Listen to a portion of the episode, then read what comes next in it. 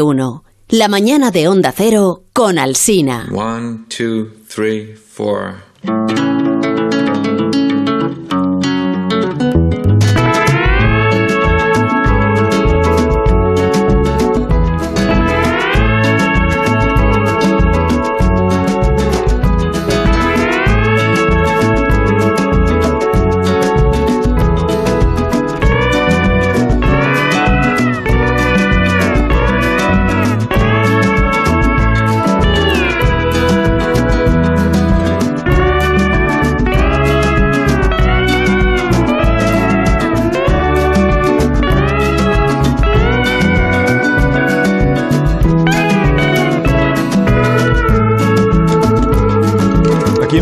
Cultureta de por las mañanas de los viernes, en donde Alcina más de uno, cadena de Onda Cero con Rubén Amón. Buenos días, Amón. ¿Qué tal, Carlos? ¿Cómo estás? Muy bien. Enhorabuena muchísimas por gracias tu programa. interés. Eh, Gracias, muchísimas gracias. Eh, buenos días, Nacho Vigalondo. Buenos días, me sumo a las felicitaciones. Mm, me, me parece, me parece muy correcto por tu parte, hacerlo muy inteligente. Lo mínimo, es lo mínimo, Lo quizá. Es lo mínimo. Eh, como eh, Nacho te, te informa de que en este programa, eh, siempre que llega la Semana Santa, se habla de romanos. No sé si tú estabas al tanto de esto, pero es conveniente que lo sepas. Bien, bien, bien, no, No, problema. no necesariamente de películas de romanos, pero sí de romanos. De romanos. Romanos antiguos. Romanos antiguos. Bueno. Rosa Belmonte, buenos días. Muy buenos días, yo que iba a hablar de Romano Prodi. Romano Prodi, madre mía. Pero bueno, que esto sí que es axumado. Romano Prodi, el- este fue presidente de la Comisión, ¿no? Sí. Europea. Y primer ministro Primer italiano. ministro de Italia, sí. Bueno, Mamma Liturki, decía. Mamma mía, los turcos. Decía Liturki, que no está, está mal dicho en italiano, pero decía él. sí. Hola, eh, Willy, ¿cómo estás? Guillermo Altares, buenos Hola, días. buenos días. Yo quería hablar de torrijas en vez de romanos, ¿no se puede? Pues que tú quieres hablar de algo que no sea romanos, ya me extraña. En realidad querría hablar de tostadas de Inés Rosales que se acaba de muy Sí, rica. que no- ¿eh? yo no sabía Aunque que había de sabores. Santa. Le, han mandado un, alijo a Zumer y es como mis desayunos favoritos. Y los venden Ah, en todo el mundo. Me, sí. me acuerdo una vez en, en casa de unos amigos en Nueva York tenían tortas de Rosales. Son Las traes de. España y dicen, no, no, las Esto venden no en nos el lo ha pagado, supermercado. ¿eh? Esta publicidad no está pagada, pero da igual. Eh, es verdad que recibió un alijo Zumer de una oyente y solo me las como yo. Porque Pues- los, Pues los nosotros demás, hemos los robado Pues como hemos, no hemos de nada, saqueado aquí los Yo, tres. yo he descubierto hoy que hay tortas sabor y- naranja está muy rica. sabor naranja, sabor limón Uy. y sabor canela. He oído también que Yo existe. la de limón. mm, Ay, la de limón es maravillosa. Mm. Tortas Inés Rosales. Muy bien. Mientras no Ahora, haga. ahora va a llegar otro, otro cargamento, ya veréis. Sí. Ya lo vamos a pasar. Vivo en la calle Mayor, número 66. Eh, no, no, son para el programa. Para el programa. Para el programa. Sergio del Molino, ¿dónde está? ¿Sergio Yo está de vacaciones ya? Ah, no. No, que va, que va. Que va, estoy, estoy en mi casa Uh. intentando no toser. Con voz así un poco, un poco de haceros una oferta que no podréis ¿Se ha rechazar. resfriado o algo? Me he resfriado un Vaya poquito, sí, sí, sí, sí. Así que bueno, no, no podría saborear las tortas de Vaya Rosales, por lo Dios, cual- que la semana que Zaragoza ha marcado las máximas temperaturas de todo el país, te hayas resfriado ya es mala suerte. Es habitual en mí, también te lo digo. Eso yo paso muy bien todo el invierno con todo el cierzo y en Sí. cuanto empieza el buen tiempo es cuando caigo. Siempre es lo, es, es lo habitual. Bueno. Eh, yo, yo quería sumarme a las felicitaciones que luego no han seguido ni, ni Rosa ni Guillermo, por cierto. Y, y decir que yo ya escuchaba al Sina cuando tocaba en bares, ¿eh? Es decir, yo- yo- Ah, tocaba en bares. sí.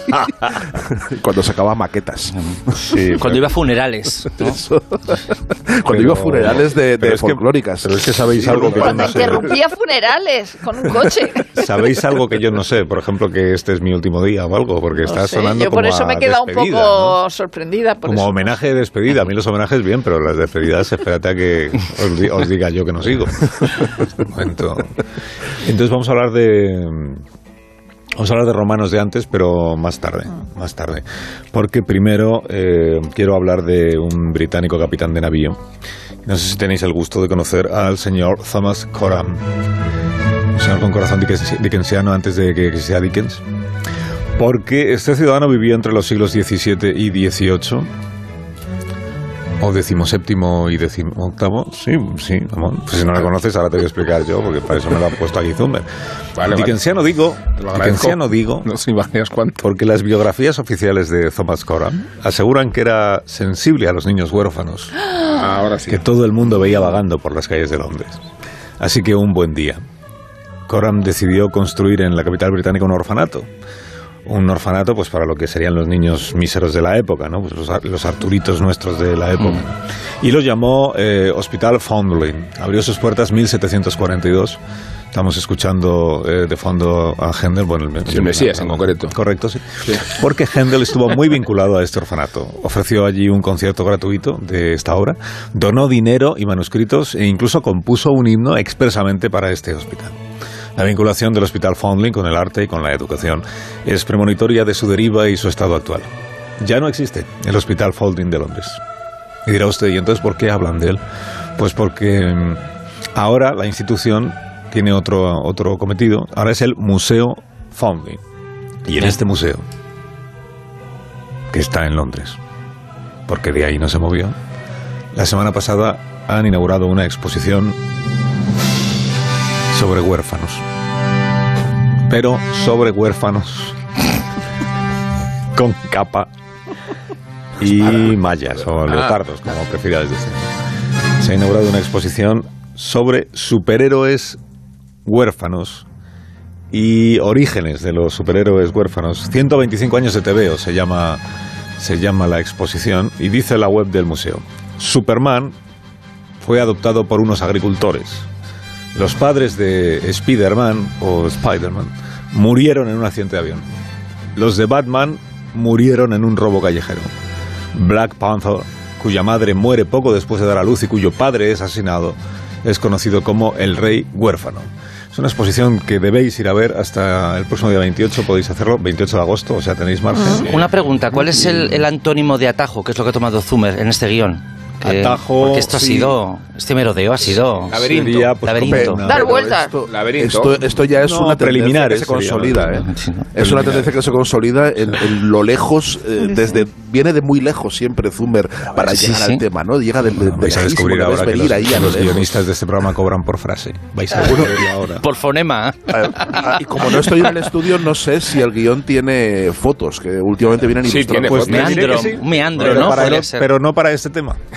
Ah, vaya. De, de- de todos modos, debe ser una, debe ser una Meandro exposición muy, muy rara porque es de superhéroes huérfanos, pero también le dedican una parte a Carlos Jiménez, que es el, el- el dibujante español, creador de, creador de la serie Que Paracuellos. en realidad es como mi Cuidado. colegio. O sea, Cuidado con los temas que abordáis que son polémicos. Paracuello era el nombre del colegio al que fue. Era el, el nombre de, de un hospicio Claro, para niños el para niños huérfanos o necesitados, porque El Carlos cómic Jiménez es para cuellos y no Guernica, por ejemplo.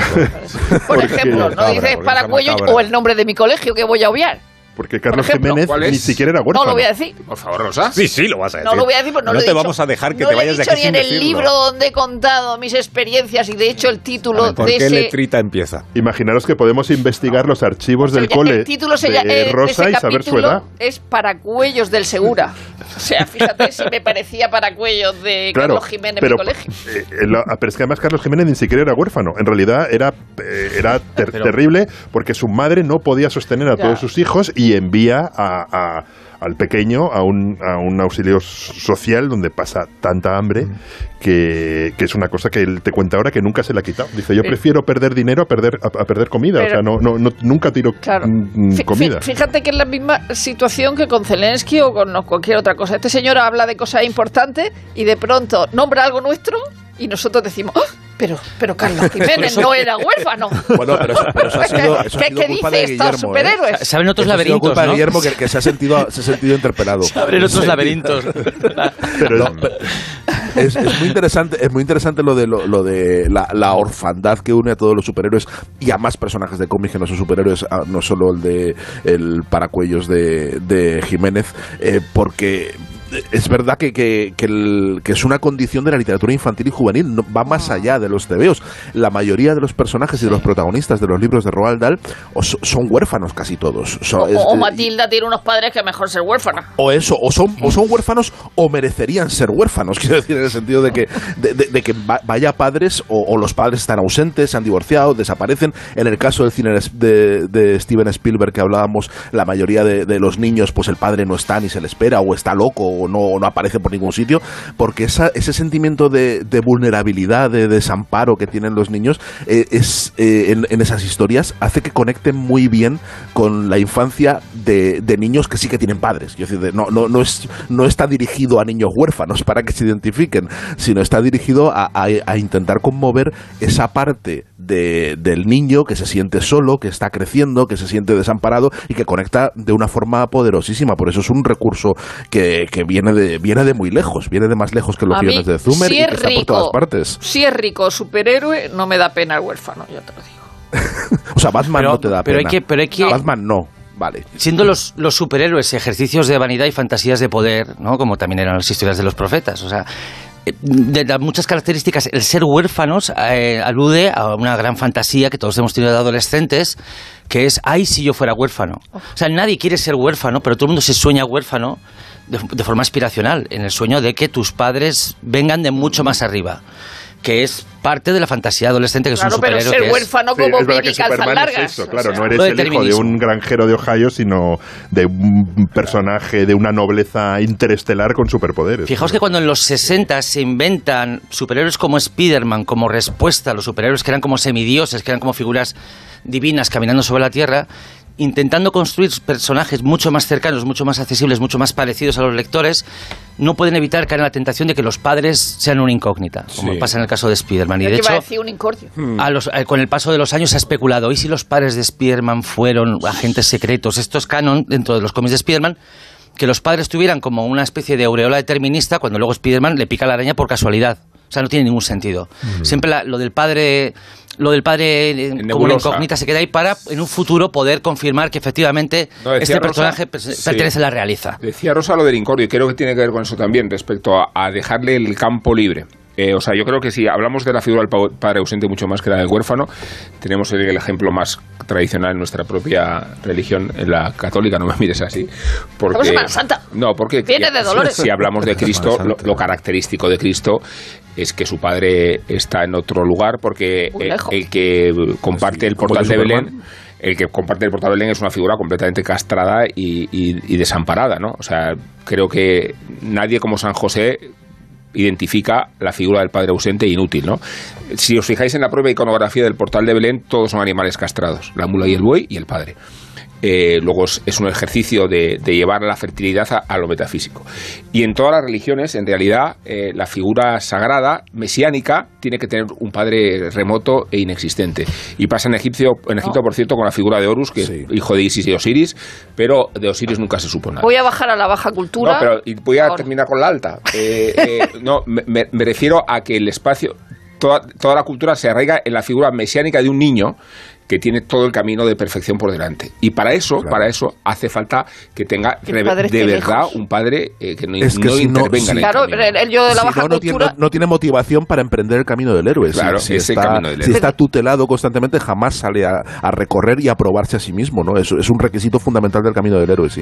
Es decir, que el caso de Pipi Calzas Largas, un ídolo para cualquier Sí. persona de, de la edad de Pipi cuando veía a Pipi, aunque luego ve- veíamos en las revistas que esa señora tenía 20 años y nos parecía, pero ¿esto qué es? ¿No?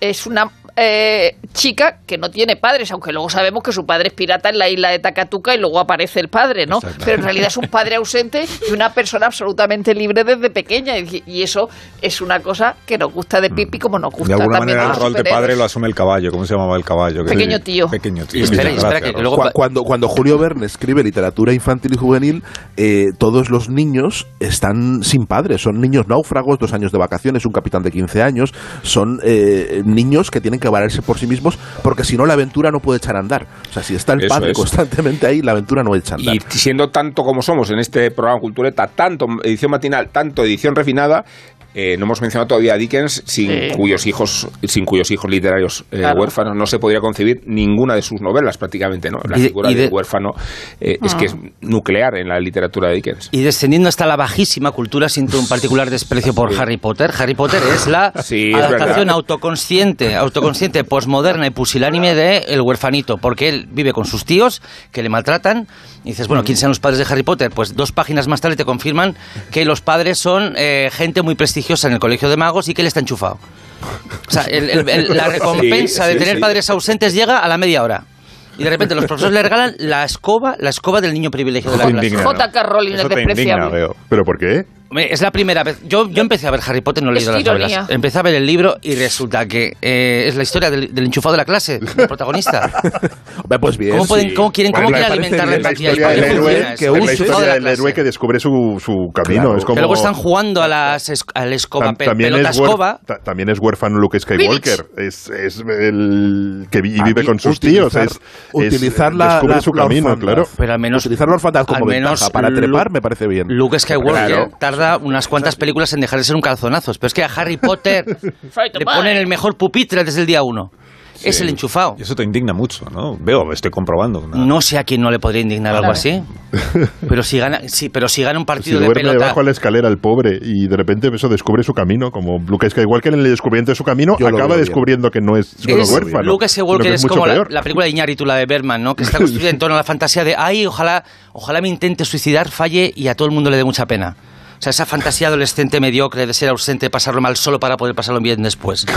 Berman y Harry Potter es lo mismo. Había un torero de Albacete que se llama Gregorio Tebar. Ahora hay que parar. Hay que parar, Hay que hay que parar esto. Hay que parar un esto. torero de Albacete, Gregorio Tebar, eh, apodado el inclusero. El inclusero, sí. Porque eh, se le atribuyó que había nacido una inclusa y que la condición de huérfano le daba más credibilidad social. Claro. Lo cual le enfadó, muchísimo, lo cual le enfadó muchísimo a su padre. Que se apellidaba Expósito. No, porque- no, el, inclu- el inclusor tenía padre, pero a la- en la construcción del torero, que tenía que producir cierta expectativa, el hecho de venir de una inclusa le daba un aire, un aura que no estaban justificados con los hechos biológicos ni biográficos, pero que lo convirtieron en una especie de punto de atracción publicitario. Como el que quiere Pues necesitar gafas de joven. Muy exagerado el padre, muy exagerado. A ver, y- y Padre, hemos acá. mezclado Harry, hijo, si, Harry si tu padre soy yo, le decía al padre. El torero de Albacete. No, Luke Skywalker y, y Superman. Jesucristo. ¿Cómo ¿Por qué pintarse Jesucristo? con boli? A ver quién lo supera. eh, revestirse de un aura diferente a título propagandístico, joder, te da un, en, en determinadas circunstancias. ahora pues ahora si eres torero ya ni siquiera puedes el vivir. padre debería haber seguido eh, la, la broma, debería haber seguido por ahí. No, no puede, no, no puede enfadarse. No tiene La hormiga atómica tenía padres. La hormiga atómica. La tenía hormiga padres. atómica, no recuerdo yo mucho a la hormiga Tampoco. atómica. ¿Cómo era la recuerdo. hormiga atómica? Llevaba- que llevaba casco, ¿no? No, de super ratón. Super ratón no tenía padres. Tenía unas antenas y entonces veía que había algún peligro y entonces salía corriendo. Super ratón no creo que No sea de la época de, de Sergio. Yo creo que Sergio tiene mucha más edad de la que dice. Todas sus referencias No, Sí. pero super ratón. No, super ratón. Porque lo habrán repuesto. 80, por Lo habrán Dios. repuesto. Sergio es muy joven, ¿no? No, igual, igual vosotros dices tú que no conocías a tocaba. 86. Venga, hombre. Aquí todo el mundo está disimulando la edad que tiene. Por favor. Por favor. Enseguida a la vuelta de esta pausa hablaremos de la antigua broma. Nos parece y muy celebrado el título de. Sí, de pero se Willy lo esta quitó de semana. encima. Dijo ¿Cómo que se no había lo sido suyo. No había sido mío, no. ¿Qué pasa? El título no. Pero era maravilloso. El título era maravilloso.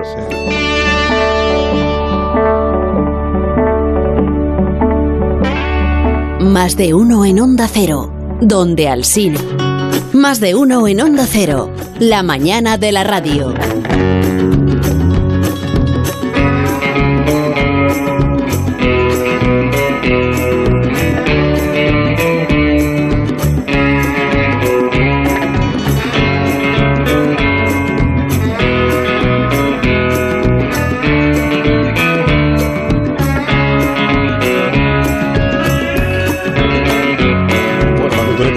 Mañanas de los viernes, pues es un programa que es un programa en servicio público y por eso ofrecemos a nuestra audiencia en este viernes de Dolores unas sencillas lecciones sobre cómo eh, colocarse adecuadamente una toga romana.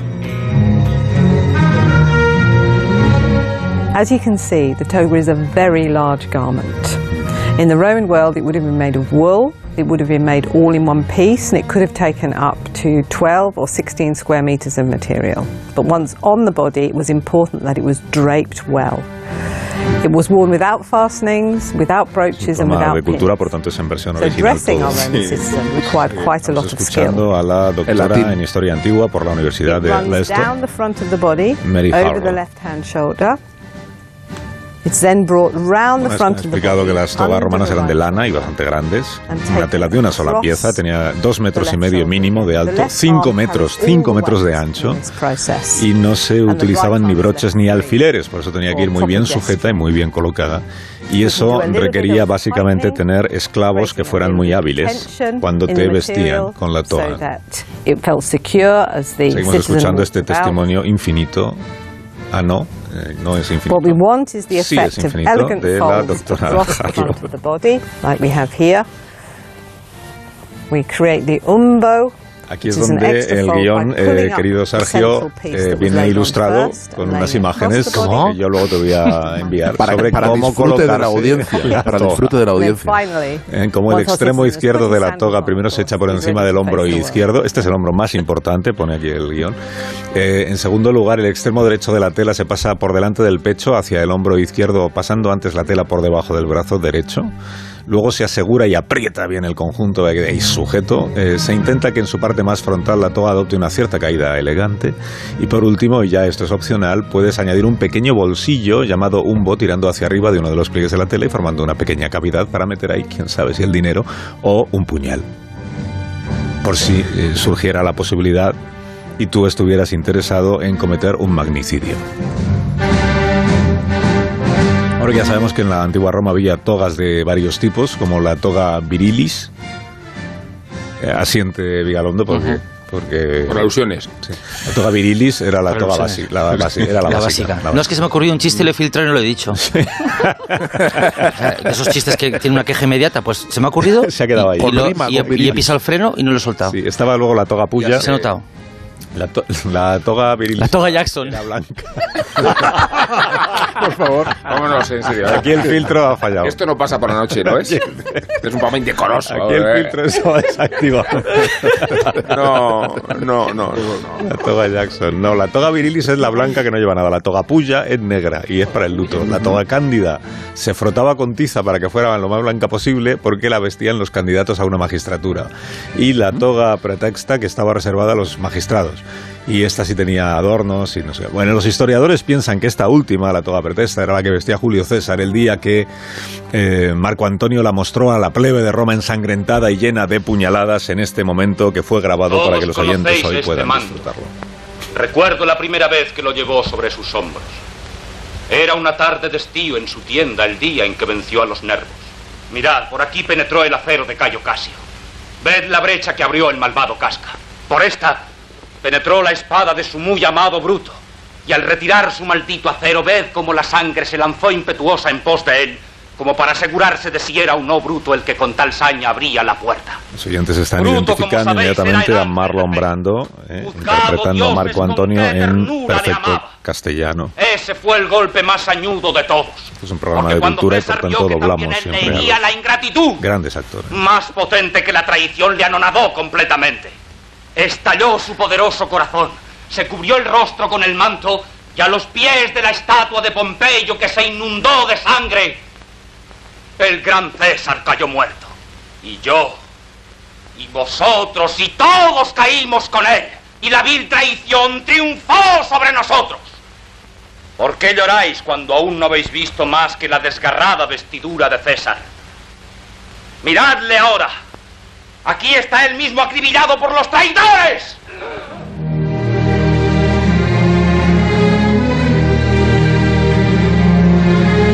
En algunos momentos Marlon Brando, grandísimo actor, voceaba. Es comprobado.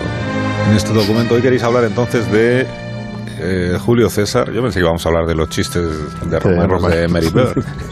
Déjalo, ¿eh? de Julio César. Me asegura Zumer que nunca en la cultureta se ha hablado. De eh, Roma. No que no se ha hablado de, de César, sino que no se ha hablado expresamente como tema de, del personaje de Julio César. ¿Es posible esto? Es posible. y hoy queréis, digamos, redimiros de. No lo sé. No lo sé. Soy capaz de Pues, acordarme yo de eso. Yo tampoco soy capaz de acordarme. Decir que la voz de Marco Antonio es Juan Luis Suari. Ah, eso, eso, eso. Muy bien. Ah, Doblaba, no, doblaba ah, a Chico no era Mar. Juan Luis. Suárez. Doblaba a, Chico Mar. Suari. No lo sé. Mm, Pero ser. vamos a hablar de Julio César o no. Un momento, momento, momento histórico. Momento histórico en la cultureta. Ha dicho Rosa Belmonte No, No lo, lo sé. sé, lo Lo sé. Esto sí que nunca había sucedido. Es que el timbre me ha resultado muy familiar, por eso no me estaba tomando en serio. En Eso realidad, lo sabe todo. el Parlamento de Marco Antonio. Pero es verdad que el asesinato de Julio César es uno de esos momentos sobre los que hemos leído tanto, hemos visto tantas películas, tantos libros, y, y- que sigue siendo en el fondo un, un- un misterio. O sea, hay mu- muchísimas interpretaciones. eh, eran unos aristócratas que defendían sus privilegios, como mm, eh, sostiene Meriver en su libro sobre Roma, donde no, no lo retrata como en absoluto como un intento de mm, eh, el asesinato no es un intento de recuperar los valores de la vieja Roma y defender la República, sino que son unos aristócratas que simplemente quieren cargarse a alguien que les que les que les molesta. ¿Cuál es el papel de, de- de Bruto? Eh, ¿quién, quién, ¿Quiénes formaron parte del, del, del complot? Se habla que hubo hasta hasta gladiadores. Eh, y hay un historiador que a mí me, me gusta especialmente, que se llama Ronald Sime, eh, que es, era un tipo fascinante, eh, el- uno de los grandes historiadores romanos, que era neozelandés, fue espía durante la Segunda Guerra Mundial, que él dice una cosa interesantísima, dice, las, tragedias de la historia no surgen del conflicto entre el bien y el mal convencionales, son más, son más eh, complejas. César y Bruto, los dos, tenían razón, tenían la razón de su parte. ¿no? Y yo creo que eso es em, uno de los motivos por los que nos sigue fascinando el, asesinato de Julio César, porque es un asesinato que tenemos claro, pero que en el fondo no, no, nunca se ha resuelto del todo. Es uno de los grandes crímenes sin resolver de la historia. Y eso- Y, y- y en- enseguida y, y- No, y no, es- di- y está tan sin resolver que el lugar donde se asesinó en el largo Argen- de Argentina, en el centro de Roma, se descubrió hace poquísimo, entre otras, entre otras cosas participó un equipo del Consejo Superior de Investigaciones Científicas, pero estamos hablando de que se descubrió en, en esta década, o sea, hace como mm, cinco o seis años, por fin Se- se, señaló el lugar donde había sido asesinado. Sí, bueno, las excavaciones se excavaba desde hacía un siglo ¿eh? en, el, en el largo de Torre Argentina y se ha abierto, ahora se puede pisar, ahora puedes ir al yacimiento y está ya después de la excavación porque estaba vallado, está muy cerquita Lleno de los- gatos. y lleno de gatos, está muy cerquita de los foros imperiales, justo, justo enfrente, o sea, y es un, o sea, un sitio muy visible y, está la columnata y demás, y ahora desde el año pasado puedes pisar eh, el suelo donde se sabe, en fin, no sé con qué grado de certeza, me imagino que con un 99,9% de, de probabilidades, que, fue allí donde le, donde le, acuchillaron y donde murió, y puedes, puedes pisar ese lugar y hacer un poco de, de, de CSI, ¿no? Eh, pero, pero es verdad que, que es, eh, para saber tan poco, sabemos también mucho, porque de otros ni siquiera, de otros misterios de la historia, no tenemos... eh, no tenemos ni siquiera el escenario ni podemos eh, ni podemos asistir a él no pero eh, de, César la verdad que la eh, es, la figura aparte del misterio de la muerte eh, también está to- todo el, todo el misterio de la vida y de la, la la mayor la cantidad de veces que ha intentado replicarse a lo largo de la historia Julio César. Ahora Posteguillo Santiago Posteguillo que va a escribir no sé si 200 novelas sobre sobre Julio César le va a dedicar un, un ciclo ahora eh, enorme de, sus, de sus novelas históricas, él planteaba, por ejemplo, en las entrevistas, planteaba que Zelensky es un nuevo César. Quiero decir, cada nuevo líder carismático que, va surgiendo en la historia se identifica siempre, siempre con César hasta el punto de que es el, como el rasero por el que medimos toda la grandeza histórica, no solo de los militares, sino de los líderes que logran transformar, cambiar o unificar a, a un pueblo, ¿no? Y ha quedado ahí como, como un símbolo para, para siempre Julio César. Y eso creo que nos impide ver la dimensión verdaderamente eh, lo, lo que hay detrás, lo que es el personaje, porque creo que el mito ha, ha ensombrecido por completo eh, la figura histórica y hay que rascar muchísimas, muchísimas capas para poder llegar a entender bien quién diablos fue Julio César. Fíjate que has citado a Bosteguillo. El- la novela historia que él ha publicado se titula Roma soy yo y la aclaración Mm. que hace es la verdadera historia de Julio César, que es, una, es la primera de seis, ¿eh? o así que es una postilla que podría plantear cualquier historiador o cualquier académico porque es lo que estamos viendo, hasta qué punto surgen siempre la verdadera historia de Julio César eh, aportando ve- versiones y visiones novedosas, que creo que son impracticables. Coincido con lo que dice Sergio respecto a cuánto el mito eh, complica por completo la tarea de reconstruir la, la realidad histórica.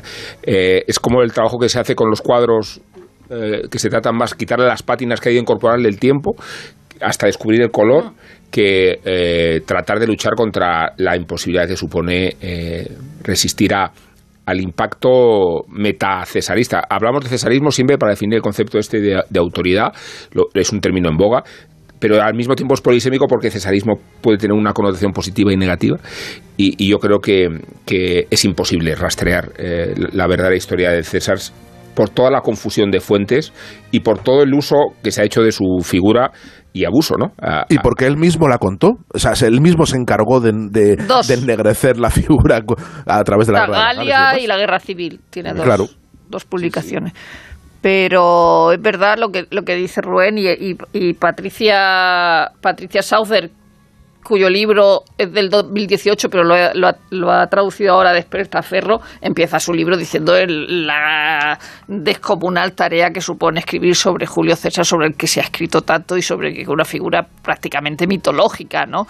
Eh, eh, sí, sí dice que es una un, un individuo legendario y que su, y su, que su figura está a la altura de Alejandro Magno, como pudo ver Plutarco o como quiso ver Plutarco en sus vidas paralelas. Y de hecho, de Julio César se cuenta cuando él se arrodilla a, la- a los pies de la estatua de, de Alejandro Magno diciendo: Yo no he hecho nada todavía, no he hecho nada Se todavía. supone que eso fue en Cádiz. Sí, en Cádiz. Eh, eh, eh, luego, ahora que estamos hablando tanto de las de las leyes educativas y de lo poco que se aprende y todo eso. Sobre todo la torre. Mira, Sí, sobre todo la miras, torre, mira, ya, miras la vida de Julio César y claro, produce una envidia eh, inmensa. Es decir, cuando él, eh, eh, la familia paterna le deja la, la educación a Marco Antonio Grifón, que le Nifón, G- GN, Nifón, eh, y entonces él aprendió a leer y a escribir eh, en la traducción de la Odisea de Livio Andrónico. O sea, es una cosa como maravillosa. Luego, cuando ya siendo un- una persona adulta cree que debe hablar mejor porque se- para, para,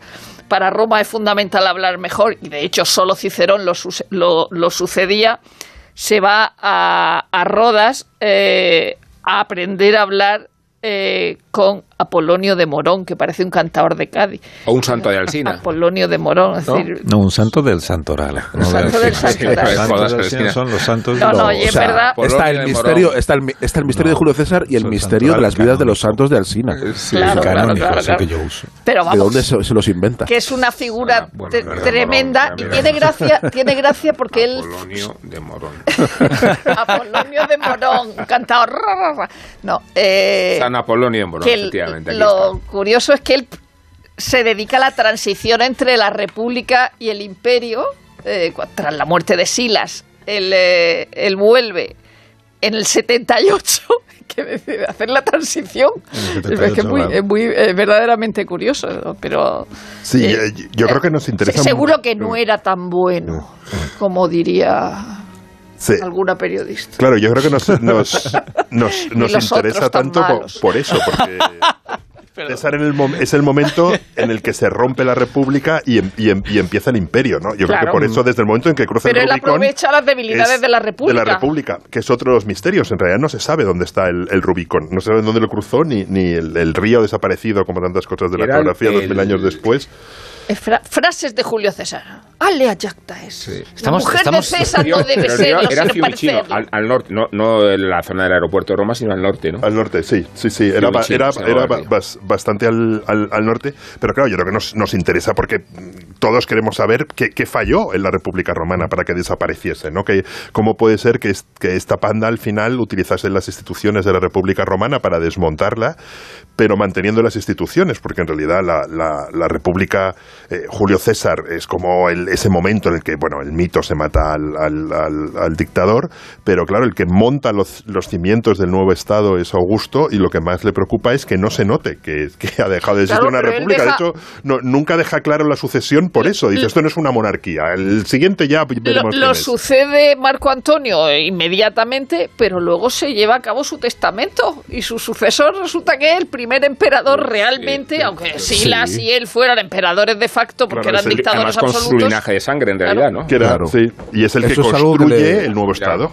Julio. Eso es algo que le molesta mucho a mi hijo, que es muy de Asterix y de los romanos, decir, cu- cuando le digo, es que Julio César no fue emperador. Dice, ¿Cómo que no fue emperador? Si es César, Julio César, ¿cómo? Y es algo que, le- que le irrita profundamente y creo que irrita a mucha gente. Dile el que hecho de que Julio César no fuera el emperador, ¿no? Que el primer emperador fuera Augusto. Eso es como, como, como si lo hubiera Y robado que la vea yo algo. Claudio. ¿Y a quién no le puede irritar? Y estamos de acuerdo todos en que eh, eh, tú también, Bruto, es como línea de diálogos bastante floja, ¿no? Sí. ¿No creéis que le consentimos demasiado a Shakespeare? Es como, tú también, Bruto, bueno, ponla en el póster. Yo creo, que los- yo creo que con 80 puñaladas bastante es. Pero Es un asesinato ejemplarizante, porque yo, yo pienso como Zuckerberg, ¿no? que es legítimo comer carne si tú matas al cordero con tus manos desnudas, o más legítimo. Lo mismo con los manicidios, yo creo que se, se podrían tolerar. Si los conspiradores son los ejecutores, pues bien, ahí tienen... Pero esto Pero- nos demuestra lo, lo arraigada que estaba, eh, no digamos ya en las familias romanas, la, la- la- la expectativa del magnicidio y cuánto útil puede ser para eh, el, el funcionamiento de un país de vez en cuando sacrificar a su caudillo. No digamos si sucediera en Rusia ahora, ¿no? Pero nos parece un poco Hablando de una figura que los cesarista. asesinos Pero, pero fueran Rubén, eh, deja de hacer campaña Casca. magnicidia. Yo hago, hago campaña de magnicidio, sí. Ah, bueno, quiero decir una cosa que O sea, cuando juegas al ajedrez, lo menos que puedes esperar es que, que caiga el rey del... del, del Oye. eh, Se le ha, contra- se le ha Oye, afilado el gesto, ¿eh? Cuando lo ha dicho, ¿eh? lo, lo juro, lo he visto. Sí, se le ha afilado. No, no, no. está- para los aficionados al teatro experimental de, de la época de Ismael Merlo cuando hacía de Bernarda Alba, Moria Kazan, la gran actriz argentina y era Laberinto. muchas cosas, va a hacer Julio César, lo estrena ahora a finales de, de abril, pero va a venir a Mérida. O sea, Moria Kazan va a hacer Julio César en Qué Mérida. bonito.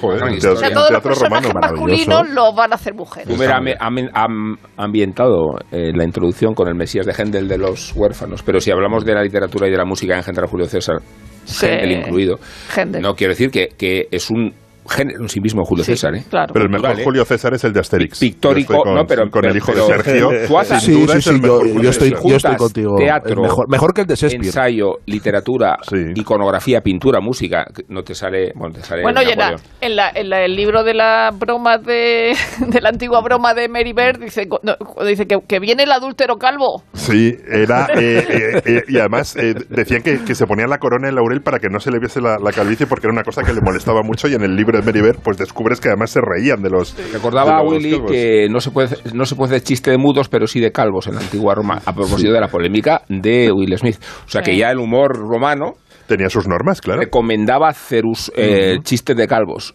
Sí, no de mudos. Que son las dos películas. Esto lo dice en defensa de Will Smith, Willy. No, que, Ah, vale. que ya había un contexto editorial antigua favorable, broma. Favorable a que se pudieran hacer chistes de de, calvos. El Julio César de Asterix respeta la polisemia de la que hablabas porque nunca sabía si era bueno o malo. Y a veces Sí. eran las dos Claro, cosas a la vez. es que Sí, es Claro, eso. era muy ambiguo. Pero al final siempre va con los galos. Al final con los galos se entiende. al final con Asterix y Obelix siempre, siempre se entiende. Y, y de las frases famosas, muy bonita la de Shakespeare, la de la culpa bruto no está en las estrellas para Esas- convencerle bueno, de que. pues, por ejemplo, mejor. Estar mucho mejor. Mucho ¿no? mejor. Sí. Mucho mejor. No te Mucho creas. mejor. Como cursi, a lo mejor. Bueno, una pausa. No, a mí me parece mucho más efectiva la de tú también, bruto. O sea, Y la de la mujer del o César. sea, concisa, directa. y llegué, vi. Bueno, pero En realidad fue no me la jodas, hora y dices ¿qué hora, qué hora tienes y Ahora te la mismo, dan, a también es las 12 preciso. menos 7 minutos, una hora menos en Canarias, sí. A la vuelta eh, no me dará tiempo a contaros. nada. Eh, Zumer está bastante dolido con Vigalondo.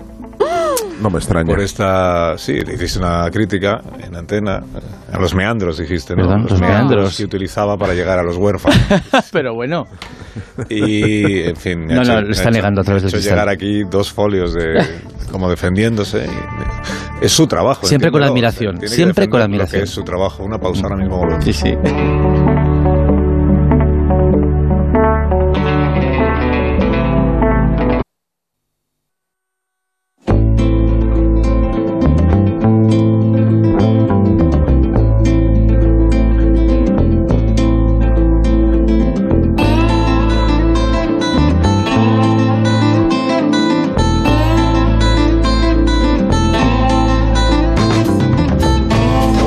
Que nunca había sucedido en este programa, además de que Rosa Belmonte no recordara quién era el actor que doblaba a un, a a un intérprete. A Chico, pero es que, Chico ¿sabes lo que pasa? Que lo han doblado muchos actores, no tiene una voz característica. Vale. Son muchísimos. Otra de las cosas que nunca ha pasado en este programa es que Nacho Vigalondo defienda un true crime. Y este es un momento Ah. histórico al que vamos a asistir ahora mismo, ¿no? ¿Has visto un true crime? que se llama True, True- Crime. Eh, se titula, un creo que documental sobre una cosa sobre un delito. sí, Jimmy Savile, una historia de terror británica, se llama. Y sabía que era presentador de programas infantiles y juveniles de la BBC. ¿no? Estuvo durante 40 años presentando el Top of the Pops, que era el programa que todas las bandas británicas aspiraban. Y era una persona que eh, acumuló tanto poder que cuando después eh, su doble vida, su doble vida como mm, acosador sexual eh, y más cosas que el documental mm, elegantemente omite para no revolvernos el estómago, eh, en cuanto las investigaciones se abrieron, eh, se quedó evidente que él se había apoderado del país, que él había puesto, él había establecido una, una red de influencias que, que le hacían, le hacían invulnerable a cualquier a cualquier intento de detenerle. Lo que convierte el documental, atención, esto es ejemplarizante, atención, dos capítulos, dos capítulos solamente, Solo dos, solo dos sí. capítulos. De hora y poco. Creo que es la duración, el conjunto del documental es la duración técnica de un largometraje. Excelentemente realizado, convenientemente gris. Yo defiendo que un documental sea gris, que no tenga fuerzas artificiales, que no sea sensacionalista, que intente parecerse a una verdad leída en un periódico. Y, y lleno de significancia, porque normalmente las historias de psicópatas que tanto nos gustan por morbo, por en realidad son historias insignificantes de donde después de las víctimas el más desgraciado es el propio asesino, es una persona, un enfermo mental, no hay mucho que contar. Pero Jimmy Savile es alguien que supo conquistar a todo un país durante muchas décadas. Pues, Sí, sí, aquí hay un historión. ¿En un qué historión. plataforma es? Pues apuntadme. Netflix. En una de ellas. Netflix. Ah, pues en esa. Netflix. Ah. Bueno, que os tenéis que marchar, que llegan las, que llegan las noticias. Eh, esta noche hay Cultureta Gran Reserva con otros asuntos. Sí. O con los mismos, ¿no? No, no, con otros asuntos Ah, vamos a con- hablar sobre todo de comida. De comida. Ah, perfecto. Y su correlato con la filosofía. fi- Espera que no vayas Pues a... adiós, Rosa. Adiós. Willy. Adiós. Feliz Semana. Santa. Adiós, Adiós, Amón. adiós. Hasta esta noche. Adiós. Vigalondo. Hasta Un la beso. semana que viene. Muy bien. Las noticias.